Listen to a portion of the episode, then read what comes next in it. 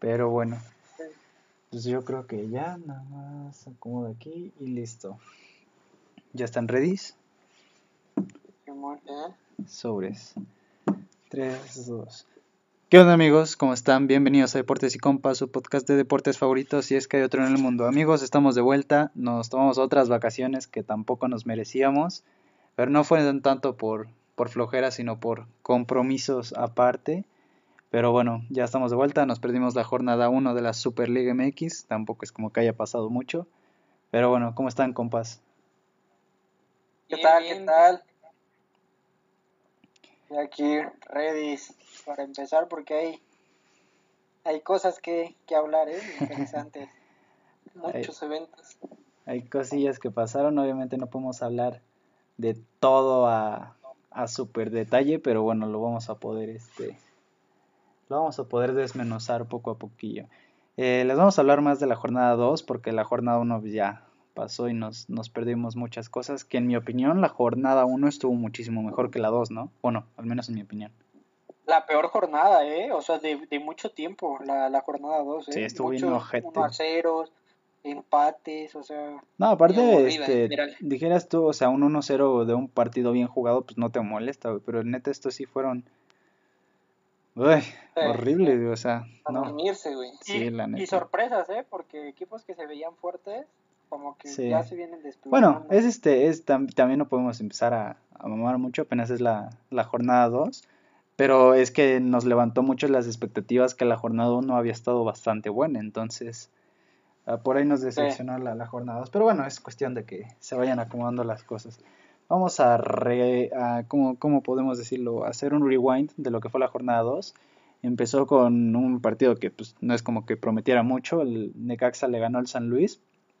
Lo único interesante fue que ya al final este, falla un penal el San Luis al, al minuto noventa y pico ya para empatar el partido. Pablito Barrera la manda al carajo y por eso el San Luis pierde su segundo partido después de perder contra el América, que me había dejado eh, bastantes sensaciones positivas contra el América, ¿eh? porque si bien perdió como que se le vio más, más garra, bueno, más ganas que contra Necaxa y ahora pues sí se fueron para abajo.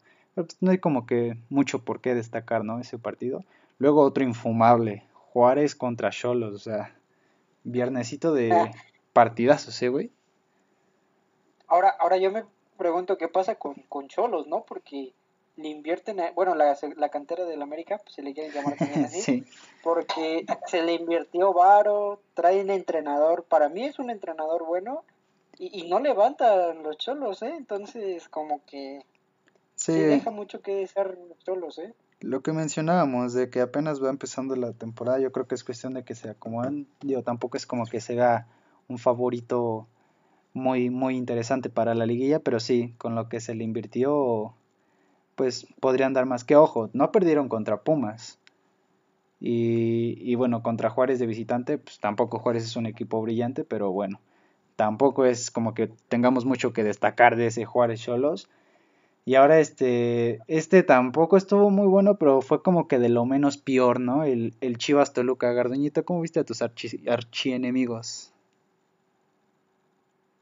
Para, según lo que decía Bucetich en, conferencia, que, que, están jugando bien, que no le preocupa, pero, o sea, Chivas para mí no está jugando a nada, ¿eh? O sea, Chivas le tocaron, en la primera jornada le tocó un rival fácil, no pudo ganar, se fue con el empate, y ahora con Toluca, sí, un rival un poquito más exigente, para mí Toluca está jugando bien, pero igual Chivas se pierde por muchos momentos, entonces, nada, nada de qué preocuparse.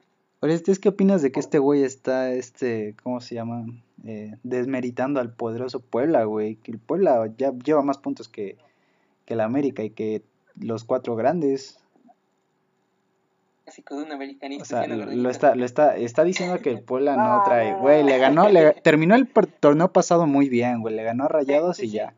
De ahí no dio mucho. Estoy de acuerdo. Pero, o sea, Puebla es un buen equipo. En el papel bueno, sí, en el papel, podríamos haber esperado más este de Chivas y de Cruz Azul también, que ahorita vamos a hablar de esos muertos, pero bueno. O sea, te lo pongo así, los 50 millones o 40 que invirtió Chivas el año pasado es lo que vale yo creo esos, Puebla completo. Esos, esos ya se diluyeron, este al paso del tiempo, este ya Chivas puede, puede dar. Chivas es un desmadre. Chivas ya puede dar por perdida esa inversión, güey. O sea, no, no va a pasar de que. pero, o sea, en el papel, en el papel económico, Puebla es inferior, pero juegan mucho con el corazón. Juegan muy y bien. eso vale más que 100 o 200 millones de, de lo que tú quieras. Sí, es, ese, es, ese es un punto que, que yo quería tocar con Chivas. Eh, hay que recordar que no está Macías, que tampoco es como que sea un Cristiano Ronaldo, pero este ah, pero están jugando sin entre comillas su mejor jugador, entonces habrá que ver si cuando regresa regresa bien, pero yo a mí me, también me sigue dejando buenas sensaciones lo que es Toluca, no hay que tampoco demeritarlo, como que el partido pasado yo, yo lo veía contra, contra Querétaro, que empezaron muy mal, jugaron como 15 minutos a nada y a partir de ahí despegaron muy chido, dejando de lado el arbitraje horrible que, que ya no mencionamos porque no tuvimos capítulo. Pero creo que se viene un buen torneo para Toluca, ¿eh? aunque traigan a otra vez la relación tóxica de Cristante Toluca y luego cuando fracase Cristante van a traer a Cardoso y luego a la Volpe y luego otra vez a Cristante y así van a entrar en un ciclo que nunca va a terminar, pero creo que puede ser un buen torneo para Toluca. Yo diría, o, en acuerdo, sí, porque para mí hay dos personas claves ahí, Zambuesa y Cristante para mí en ese equipo. Entonces, Zambuesa no manches, o sea, lo veo como cuando estaba en los mejores momentos en América. Se echa el equipo al hombro y se nota mucho Zambuesa. Entonces, yo sí, lo veo por repechaje Sí. Y a lo mejor se mete. Depende también con quién le toque. Pero sí lo veo en repechaje. O si no, hasta directo, ¿eh? No, yo lo veo más como por repechaje. ¿Tú, Orestes? Bien, creo que pasa, pero a cuartos sí está ahí.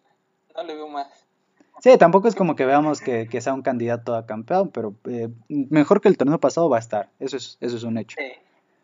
Pero bueno, a mí me da mucho gusto que Zambuesa, a pesar de la edad, siga siendo el, el líder y se toma muy en serio su papel de capitán y de líder en, en un equipo como Toluca que trae ya sangre nueva y otro, uno que otro también veterano, pero a fin de cuentas Zambuesa es el güey que se está poniendo las pilas, ¿no? Que es el que a fin de cuentas se está moviendo el equipo muy chido.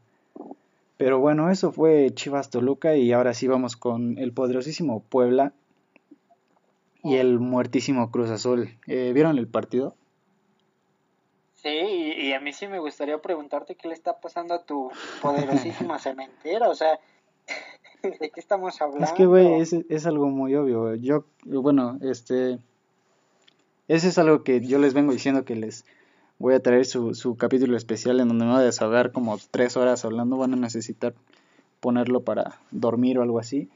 Pero lo que les puedo decir por ahora es algo que ya les venía anticipando, o sea, y yo y ustedes saben que se los dije, o sea, no es como que yo terminando la, el torneo pasado eh, que terminó obviamente de la peor manera posible para no solo para Cruz Azul sino para un equipo de fútbol en general o sea eso te puede destrozar hasta el Real Madrid anímicamente y creo que a fin de cuentas eso es un poco lo que trae eh, porque Cruz Azul tú lo ves jugador a jugador y a, a, a unas excepciones perdón a, excepción de algunos eh, dígase el anciano de Cata el anciano de Corona que ya no deberían estar ahí que por ahí estuvo interesante que, que, como fue el primer partido de local, saliendo del hotel de concentración, les, este, les esperaban uno, uno que otro aficionado ahí con carteles de, pues contra el Cata y contra Corona, que pues, los tienen bien merecidos. Pero bueno, yo lo que les mencionaba es que, pues es, es lógico y es algo que yo esperaba que pasara. Porque terminando la, la temporada de esa manera, pues el equipo, si bien es bueno, pues está destrozado hasta, hasta los codos, güey. Y, fuera de eso, tantos cambios de directiva y eso, aunque sea un nuevo presidente y lo que quieran, todos sabemos quién está detrás, todos sabemos que no va a no va a, este, ¿cómo se llama? A cambiar completamente, ajá, o sea, güey, Billy sigue allá en Islas Caimán dirigiendo el equipo. Sí, güey, o sea, es un hecho. estoy de acuerdo del golpe anímico y todo lo que quieras, pero Cruz Azul, por ejemplo, perdía finales y el siguiente torneo eh, iba de líder general o, mostraba un poquito más de, no sé, como querer enmendar las, las tonterías que hacen, porque eso son. Pero esta vez, o sea, Cruz Azul no juega nada. Pero el problema es, el equipo es bueno, pero no juegan No. nada, o sea, no, no, se, no, no juegan nada. También hay que tomar en no cuenta el, complementan, no el- se unen. Ahí entra el técnico también. Sí, también hay que tomar en cuenta el cambio de, de director técnico, que bueno, o sea, si bien Reynoso no es un técnico capaz de, de hacer cosas interesantes con, con Cruz Azul, pues tampoco le podemos echar la culpa al güey, o sea, el güey viene apenas llegando, tiene no. este 15 días dirigiendo al equipo, eh, viene agarrando un equipo que está por los suelos anímicamente y que obviamente les afecta futbolísticamente, entonces meter a Reynoso en la plática ahorita no creo que sea buen momento. Ya veremos en unos en unas semanas si es que sigue así. Obviamente Reynoso tendrá que, que ser despedido a menos que, que cambie las cosas. Pero yo lo que mencionaba es eso, es más allá de- del tema futbolístico, el tema anímico de cómo terminó la, la temporada, esos escándalos de, de robo y ese tipo de cosas que todos los jugadores se indignaron así súper cañón de no, yo no, yo no fui, y subieron su comunicado a Instagram y ese tipo de cosas, pues a fin de cuentas afectan. Otra cosa, este, ya estamos viendo muchísimo menos compromiso por parte de muchos jugadores. Uno de ellos, eh, pues todos sabemos que el escándalo de este fin de semana, ajá, el escándalo eh, de este semana, de este fin de semana no fue la, la derrota contra el Puebla o cómo jugó Cruz Azul, algo así.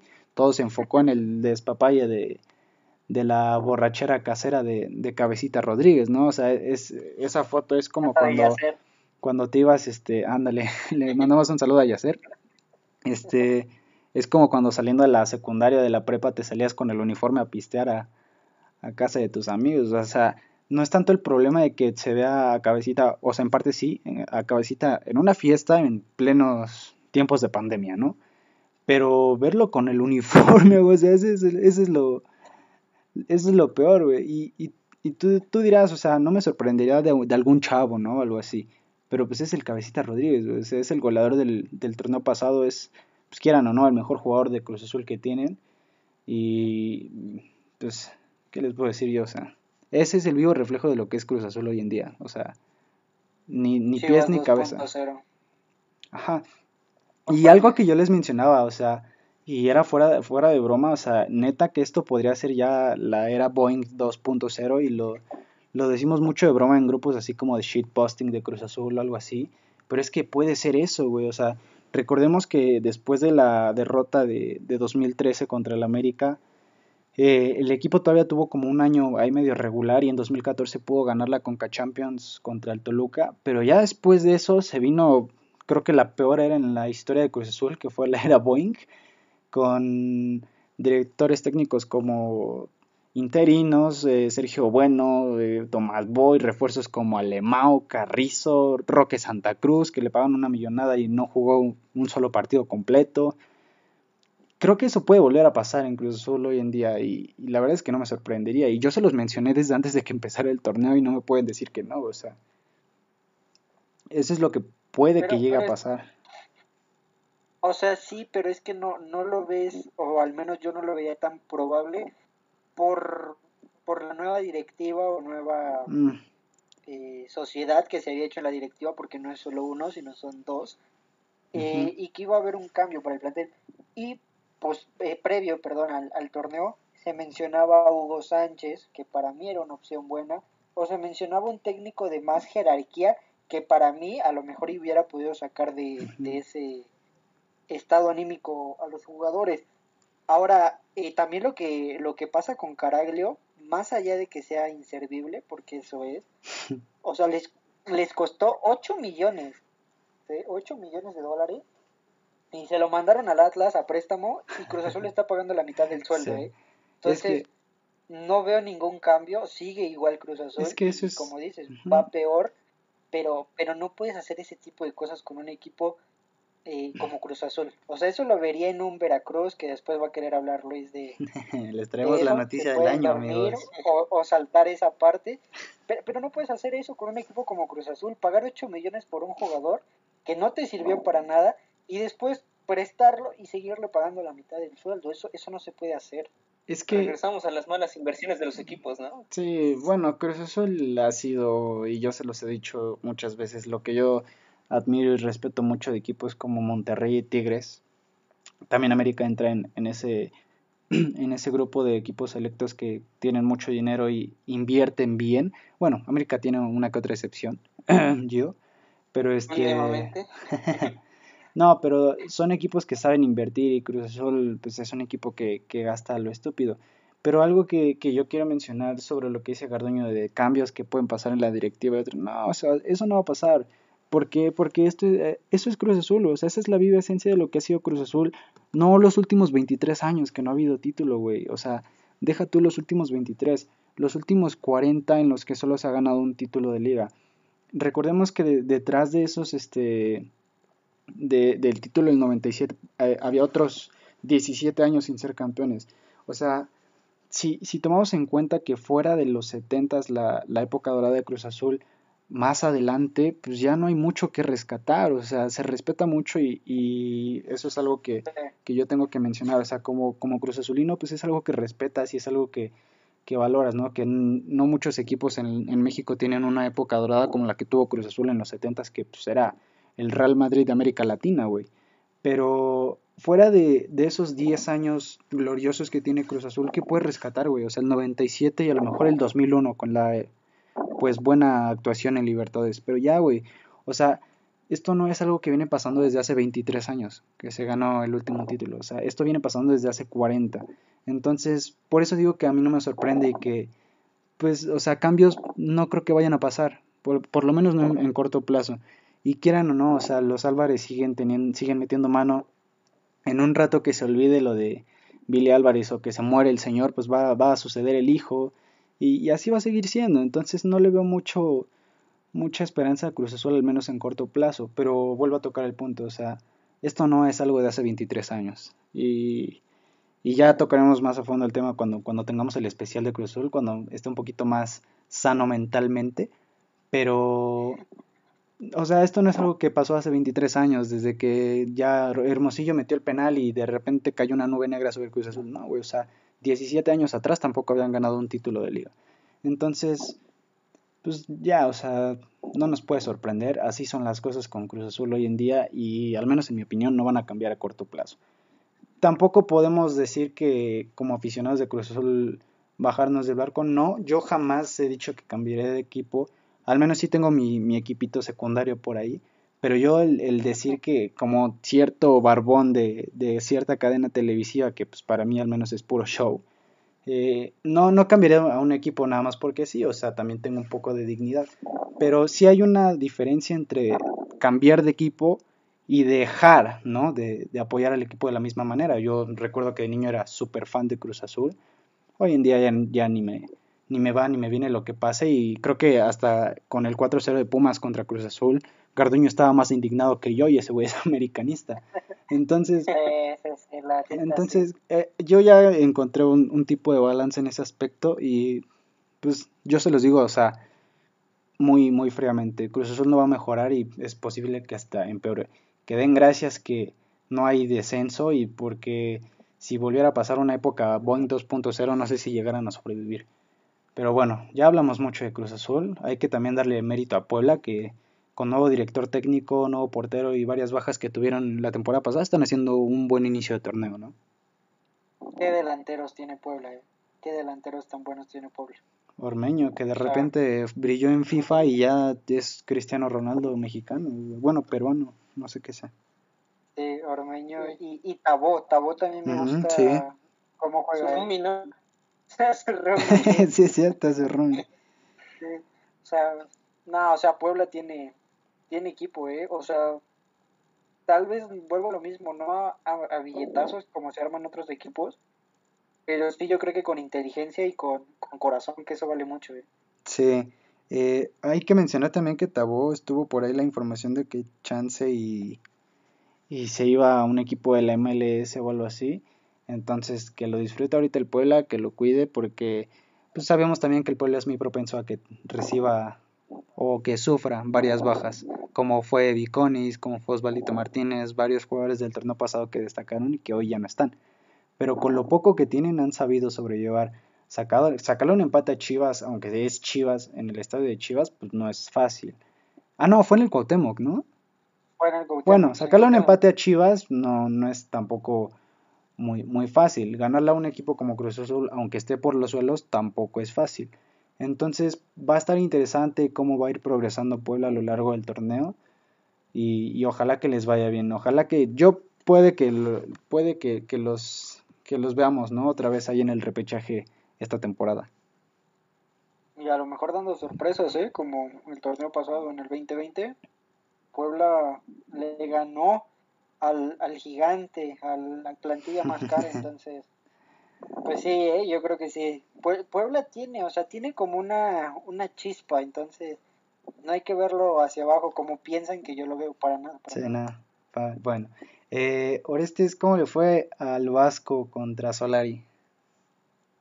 Le ganó al AME y supongo que el compañero Garduñita de estar muy triste. Iba a decir que le robaron, aparte de la expulsión de Córdoba al 63. y, y no es así, o sea, voy a decir o, es la verdad, porque nada, o sea, pero termina, ahorita me voy a dejar ir yo como Gordon Tobogán. Sí, dejemos, dejemos que... pues yo, yo espero un partido un poquito mejor por las dos plantillas que había. Sí. Los dos tienen un buen plantel. Eh, pues causa morbo igual dos técnicos nuevos. Y pues yo sí espero un poquito más, pero lo del penal y la expulsión siento que marcaron mucho el partido. Bueno, a fin de cuentas es lo que, lo que termina marcando e, el rumbo del partido. Pero sí hay que mencionar que eh, lo que dice Orestes es muy cierto. Esperábamos un partido muchísimo mejor. Si bien después del penal de Monterrey pues se tiran atrás, pues por el nivel de las dos plantillas, como, como lo menciona otra vez Orestes, dos nuevos técnicos bastante capaces como el Vasco Aguirre y como Solari, que aunque tiene poca poco recorrido como director técnico, porque como jugador es otra cosa, pero como director técnico, aunque es poco, pues se ve que es muy capaz.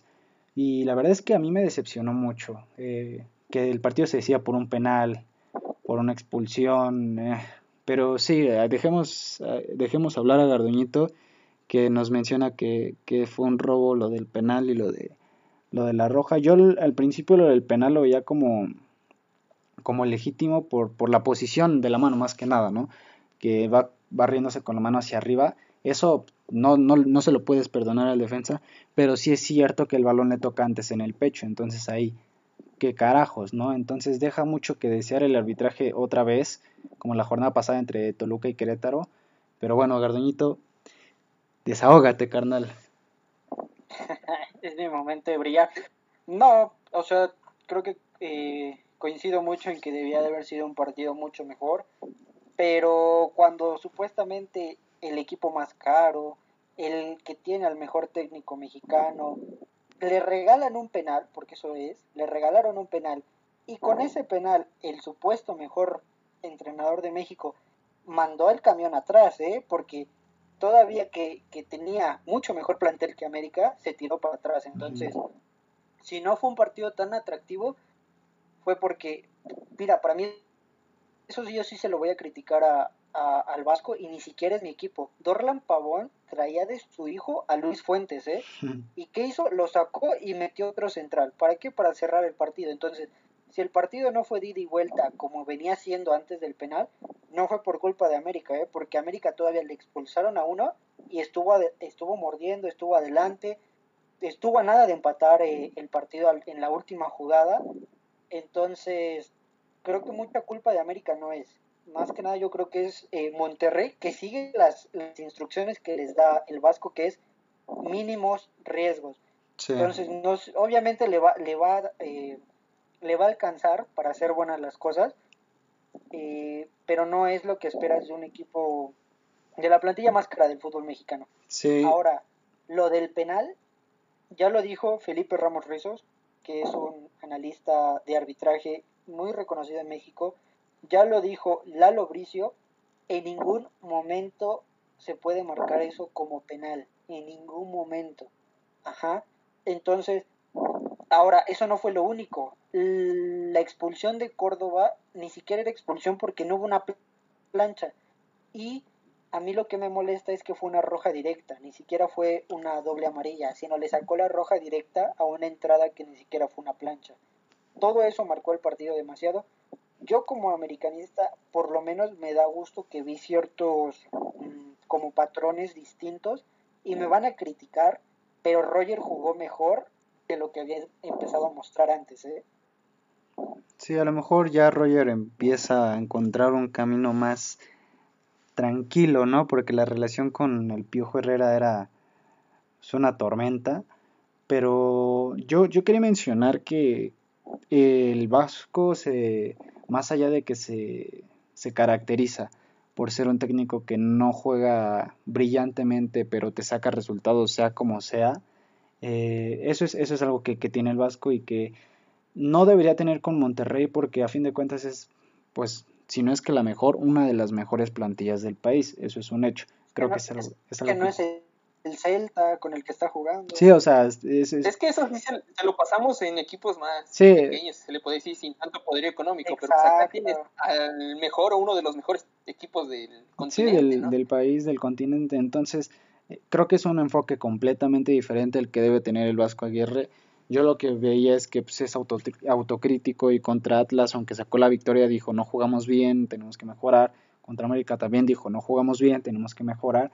Más allá de lo que hizo Monterrey, yo quería mencionar que América, si bien le gana a San Luis en la jornada 1, no me dejó las mejores sensaciones. Eh, al menos en mi opinión, viéndolo desde una manera más fría, no me dejó las mejores sensaciones en la primera jornada contra San Luis si bien le sacó un resultado en la hora a San Luis con una pincelada de Córdoba, el equipo no jugó de la mejor manera. El mejor jugador de la jornada 1 de, América fue Ochoa. Y yo siempre lo digo, que, el, que tu mejor jugador sea el portero. Que tu mejor jugador sea el portero, pues no habla muy bien de lo que es el funcionamiento del equipo, ¿no? Porque pues no está bien que el, el portero te ande sacando, rescatando partidos. Entonces no me dejó buenas sensaciones el América contra San Luis la jornada 1 y en esta, pues hicieron lo que pudieron dentro de sus posibilidades, pero creo que también pudieron pues meterlo un poquito más.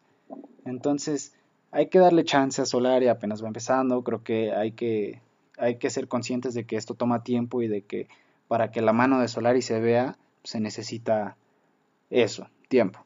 Entonces, hay que ser pacientes, Gardoñito, no te me enojes. Eh, creo que el proyecto de América tiene bastante sólido, pero lo que sí es que hay que, hay que, hay que, bueno, yo quería saber tu opinión sobre la victoria que le sacan a San Luis. Es una victoria y ganar es ganar, como diría Toreto, pero a mí al menos no me dejó las mejores sensaciones.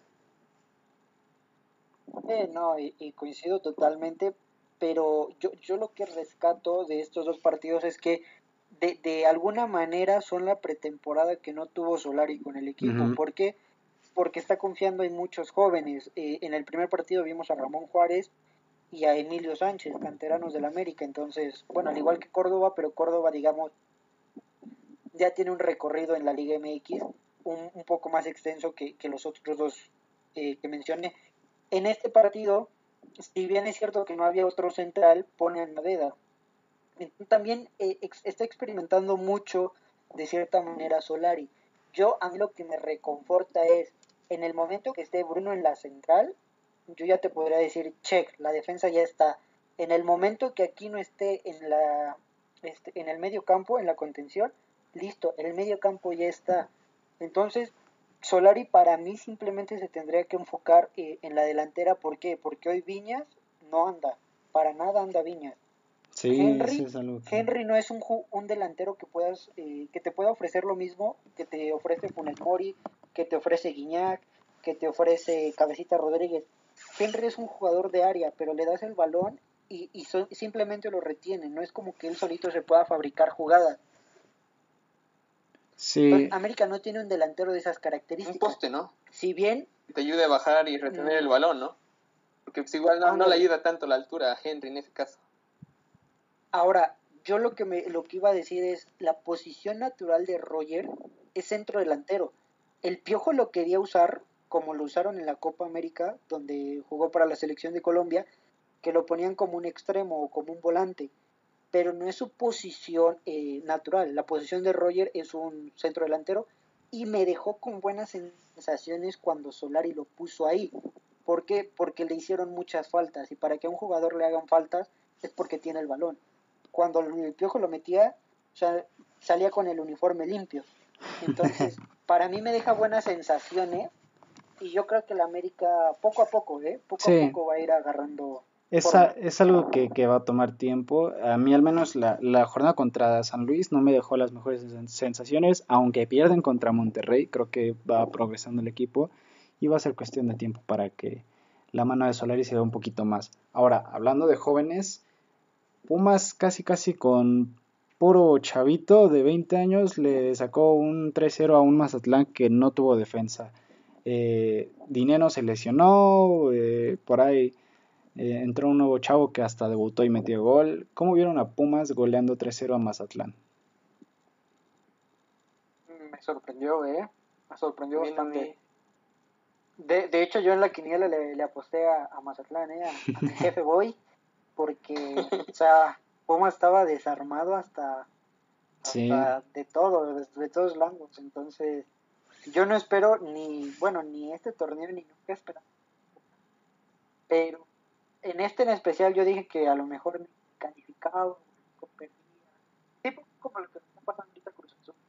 Pero no, o sea, se ve que sí, se ve, entonces pues bien, bien, por el técnico, por el equipo me da igual, por el técnico que fue muy criticado, me da gusto, la verdad me da mucho gusto. Sí, es, yo tampoco le veo, o sea, no veo a Pumas candidato para campeón, veo que puede estar en liguilla, repechaje, chance y hasta directo, pero como campeón no lo veo, vamos a ser honestos. No lo veo yo, al menos, al menos yo, puede pasar, ¿no? Sigue faltando equipo, ¿no? Sí, eso Se le fue el delantero. Demasiado, pero era, era el, el, rematador, el matador de ahí, y ahorita que no está Dineno, les va a hacer falta. Sí, eso ¿No hubo incorporaciones, ¿o sí? Ni una sola. No, me parece que estaban buscando algún jugador de, de Sudamérica, ajá, por ahí de Belgrano, no sé, la verdad, no, no, perdón, no, no, no, Banfield, creo un jugador de Banfield o algo así. El chiste es que no tuvieron este contrataciones, pero los resultados que están sacando, aunque no le ganan a Cholos en la primera jornada, se vio un buen Pumas. Y, y ahora en este, eh, completamente diferente, dominante, buen, buen manejo de, del partido y todo. Pero yo lo que, lo que veo más es, es eso, ¿no? Lo que mencionaba al principio, que juegan con prácticamente todo el equipo de cantera, por ahí nada más Dineno, Talavera, jugadores ya o extranjeros o de más experiencia, pero de ahí en fuera es un equipo muy joven y muy capaz, entonces a mí me da mucho gusto por Pumas eso, nada más, o sea, no, no, no me da gusto porque ganen o algo así, la verdad es que también, como diría Gardoñito, me da igual, pero saca un buen resultado contra un Mazatlán que también hay que decirlo, no existió en todo el partido. La defensa del Mazatlán es agua. Y esperaba mucho más después del buen partido que vimos contra Necaxa, porque yo en la jornada 1 vi un Mazatlán más revulsivo, más intenso, más, más agresivo, pues mejor. Entonces me decepcionó Mazatlán esta fecha. Yo también creía que iba a ganar, pero es, es, es algo que tenemos que mencionar. No tiene defensa. Sí, no, y hay un viejo conocido de, del América, Carlos Vargas, que por algo se fue y para mí no es no debería ni de ser defensa, o sea, ese vato debería ser otra cosa. Jugador como defensa no, porque no. O sea, el equipo en el que ha estado hace lo mismo, entonces sí, Mazatlán, yo creo que Mazatlán se, se enfoca más en el ataque y en eso sí, sí destaca. Sí, pero bueno, no les alcanzó y y terminan perdiendo contra un Pumas que jugó muy bien el partido fuera de lo que haya carecido Mazatlán. Ahora, hablemos de Santos, porque Santos la temporada pasada no traía nada y hoy ya dos partidos, dos victorias, una contra Cruz Azul y una muy importante contra Tigres. ¿Cómo vieron a Santos y a Tigres también? O sea, no hablar de Santos, hablar de los 11 acompañantes o 10 acompañantes que tiene Guiñac. ¿eh? Eso es algo que mencionar. Solo demuestra que en Tigres, hay Guiñac dependencia. ¿eh? O sea, es Guiñac y, y 10 más, ¿eh? porque también hablábamos de Carlos González, pero falló un penal. Entonces, ahí es Guiñac y si no hay Guiñac, no hay nadie. No hay fiesta. Tigres se debe de preocupar el día en que Guiñac se vaya porque su equipo, por más caro que sea, yo creo que el que más vale ahí es Guiñac, ¿no? Sí, si la plantilla vale un millones, mejor pagado, vale, vale 90, entonces los demás no. Pero preocupante, ¿eh? preocupante eso, porque le llegó eh, Carlos González y también tienen a Leo Fernández, pero que también falló ¿eh? una clarita.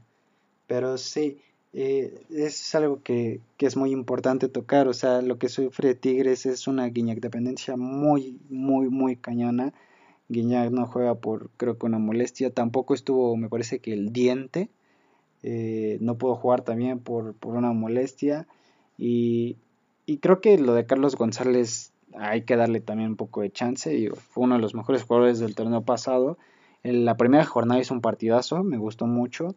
Pero en esta sí falló. Y la verdad es que no solo Carlos González, o sea, todo el equipo, si no está Guiñac, no funciona para nada.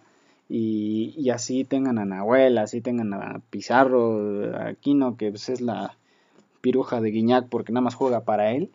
Si no está Guiñac, pues no hace nada. Entonces, este, muchos jugadores que, que hay en Tigres que no funcionan si no está Guiñac. Y como dice Garduño, es algo que tiene que preocupar mucho a Tigres. Pero también me gusta ya que eh, Santos empezó de una muchísimo mejor manera el torneo, ¿no? O sea, no esperaba mucho de Santos. Su portero es muy bueno, ¿eh? Acevedo, ahí mencionan Chavo, chavo, mexicano, con muchas cualidades. Va a estar interesante para el futuro. Sin tanto reflector, ¿eh? Sí, sin tantos reflectores como cierto portero de Cruz Azul. Pero... ¿Cuántos reflectores le dieron al jurado? O sea, tampoco se los merece, pero... Ah. reflectores, ah, no capacidades, escucha. Pero este... Me gusta, me gusta Santos que aún sin, sin muchas este, estrellas o muchos jugadores ahí destacables, como, ¿cómo decirlo? Como con calidad personal, saca buenos resultados en sus primeras dos jornadas, le juega muy bien a, a Tigres, a Cruz Azul también pues, le hace el partido necesario para ganarlo y, y, lo hace bien y creo que puede ser una buena temporada para Santos. Ojo con Santos, yo nomás digo. Y de Tigres, pues hay que recalcar que siempre inicia mal por lo regular, ¿no? Sí, bueno, empezó bien la de jornada pasada, ahorita en esta flojeo, pero sí, no es como que sorprenda, porque sabemos que Tigres no empieza muy bien los torneos. Ya repetimos, es lo que, lo que pasaba, ¿no? Que ya a final de semestre se, se echaba la... Se, se ponía las pilas y ya pasaba de panzazo y terminaba siendo campeón. Entonces, eso es Tigres. Pero yo creo que no, esto fue un tropiezo nada más, creo que Tigres puede dar más. Pero ojo que pues, viene Mundial de Clubes, se tiene que enfocar en ambas cosas. Va a estar interesante. Pero bueno, eh, no podemos hablar mucho del Querétaro Atlas, o sea, fue un, terrible partido. La verdad es que el primer tiempo vi a un, Atlas bueno, me sorprendió ver a un Atlas que juega bien al fútbol. Pero yo creo que ya va a ser momento de que empiecen a ahorrar, que empiecen a hacer el cochinito para la multa económica que se les va a venir cuando termine el año deportivo y tengan que pagar sus millones de pesos como multa por quedar en último de la porcentual, ¿no? Eh, bueno, a, a mí me sorprende porque son equipos que han hecho contrataciones no buenas, ajá, llamativas, o sea, interesantes, por así decirlo. Y, bueno, el caso de Atlas tiene jugadores ya conocidos y ni aún así eh, repunta. Aquí por lo menos es titular Caraglio, eh, por algo de ser. Pero... Imagínate, para que tu titular sea Caraglio, güey. o sea, también no sé qué piensa Atlas, pero no es el caso. Eh, sorprende que no, que no sean, o sea, a pesar de renovarse con, con muchas incorporaciones, no, o sea, no, no se le ve a Atlas, o sea, lo que se gastó, pensando a lo mejor que con eso se salvaba de la multa, pues mejor lo hubiera ahorrado y mejor si lo hubiera pagado, porque... Y ya no se tomaban las molestias. Sí, o sea, ni contratando le, le sirvió de nada, entonces... Sí. Sí, yo creo que va a ser el, el que va a pagar esa multa. Atlas tiene... 50 millones, ¿no? No, algo así. La verdad no sé cómo se divide. Creo que al final son 120 millones de pesos. Pero, ajá, Atlas la va a terminar pagando. A mí me llama la atención que hay tres jugadores en Atlas que al menos podrían eh, ser un poco más revulsivos. Uno que tiene que ser Renato Ibarra, más allá de lo que pasó fuera del campo o algo así. Me parece que es un jugador que es muy capaz de hacer cosas interesantes. El otro, pues quieran o no es Caraglio, pues es su delantero y es titular, eh, titular perdón, y tiene que hacer valer su, titularidad.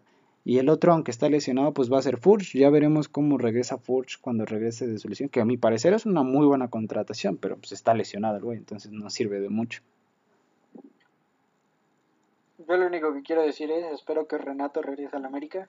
De ahí en fuera, me da igual lo que pase con Atlas. Ya está vetado de ahí, ya no lo van a aceptar, güey. Si el Atlas lo aceptó, ¿por qué es el Atlas? O sea, imagínate. Si es necesario, voy y me paro afuera de las oficinas de la América con una pancarta. Regresa Renato. Bueno, ya sabemos qué, qué tipo de fan es Garduño. Pero este, fuera de eso, creo que tienen un buen portero. Hizo un buen par de atajadas por ahí contra Querétaro y ya. Tampoco es como que Querétaro sea un equipo muy bueno. O sea, apenas le pudo sacar el resultado al final al Atlas. Entonces, no, no promete mucho esta temporada el Querétaro, aún con su super contratación de Valencia y, y, ya. Entonces, no, no creo que, que, pase mucho. Y justo ahorita que estamos grabando, acaba de terminar el León Pachuca. Ah, tampoco es como que podamos hablar mucho de un partido que estuvo de hueva. Lo más interesante es que le anularon un gol al Pachuca porque el güey del delantero, bueno, del atacante se agarró a dos defensas como si fuera NFL. Entonces, así estuvo el juego de, León Pachuca.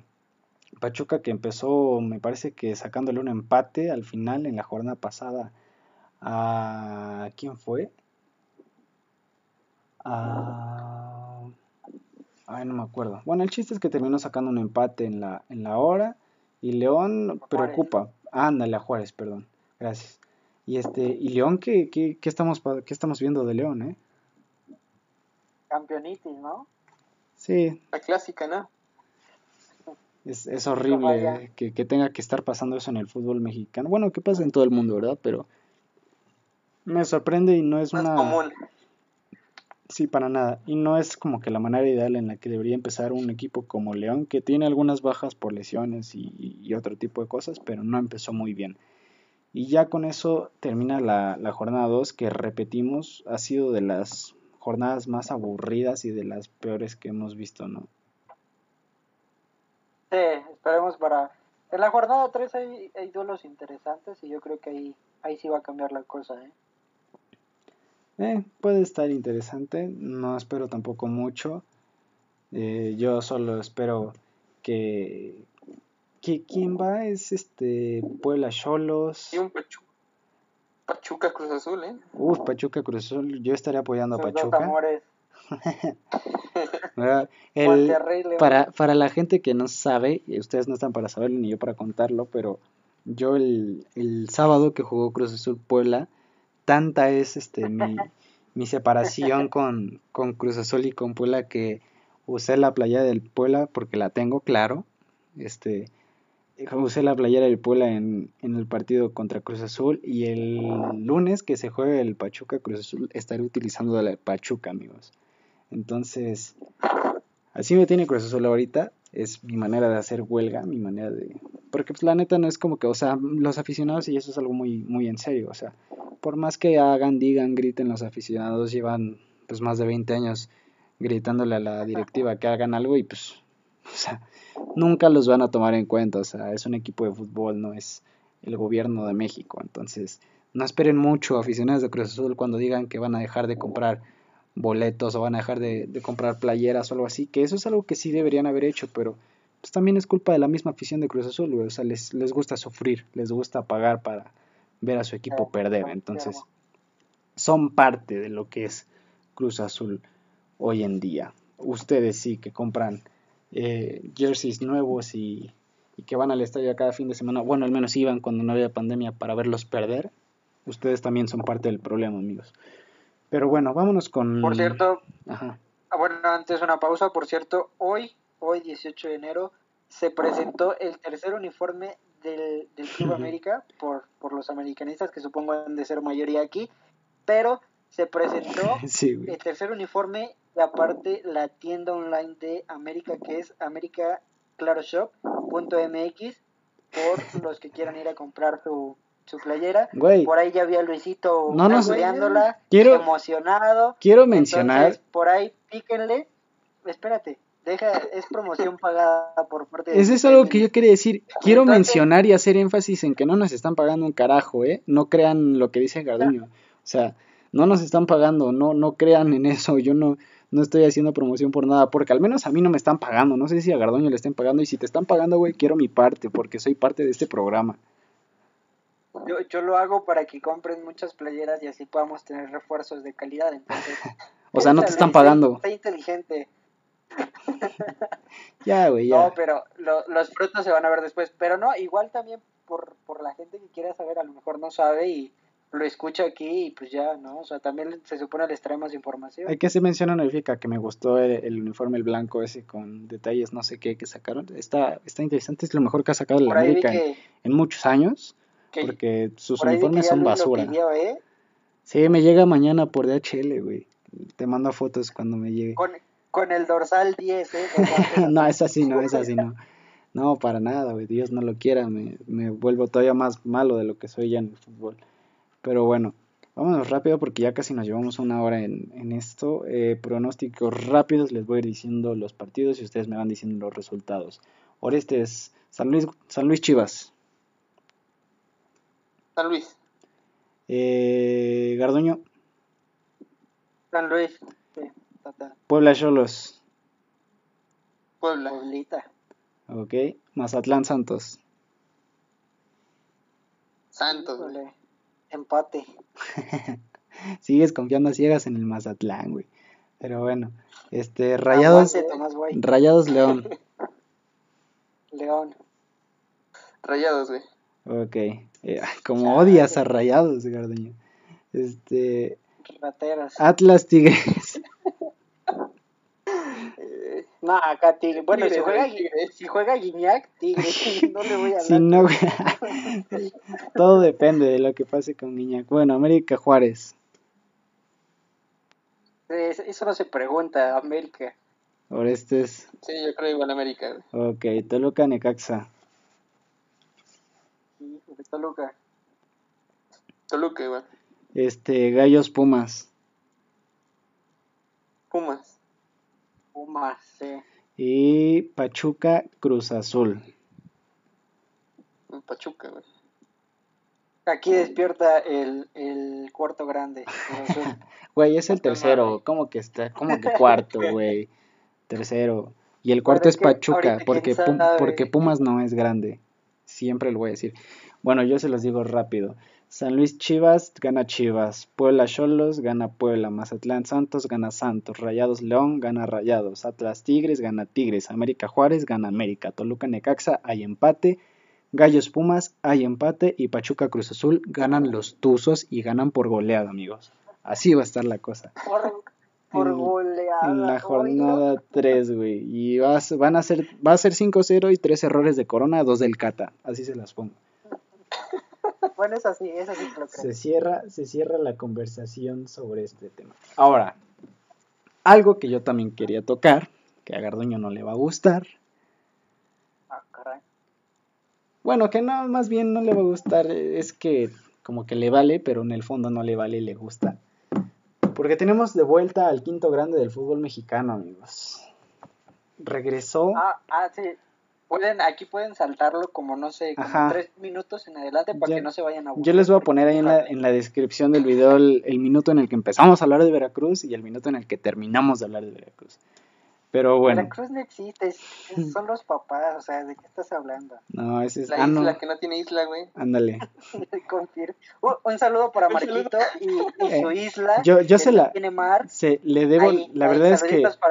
La verdad es que tengo un amigo que hace un tiempo le, le, dije que le iba a mandar un saludo por el podcast para que nos escuchara.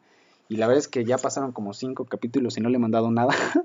Entonces, Marco, te mando un saludo. Disfruta tus cinco minutos de fama porque vamos a hablar de tus muertos. Y ya no tan muertos porque regresaron del inframundo.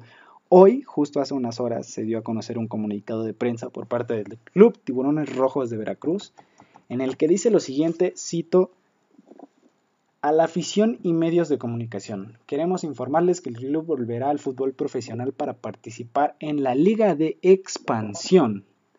Desde entonces estaremos trabajando para poder sentar las bases y un futuro a corto plazo buscar el ascenso al máximo circuito. No voy a leer todo porque la neta está de hueva, pero entre otras cosas dice que el equipo ya se está preparando para encarar el torneo Apertura 2021 de esa división, teniendo como sede al ya conocido Luis Pirata Fuente. Bueno, hay que mencionar que Veracruz no estará regresando a la primera división de México, estará regresando a la segunda, que es la, liga de expansión.